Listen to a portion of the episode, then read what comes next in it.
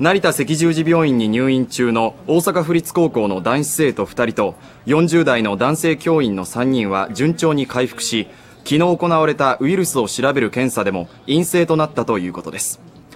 厚生労働省によりますと3人は今晩再び検査を行い陰性となった場合には主治医の判断により明日にも退院が許可される見通しです。また飛行機内でこの3人の近くに座るなど感染の疑いがあるとして成田市内の宿泊施設に留め置かれている48人のうち47人は明日夕方に停留措置が解かれます。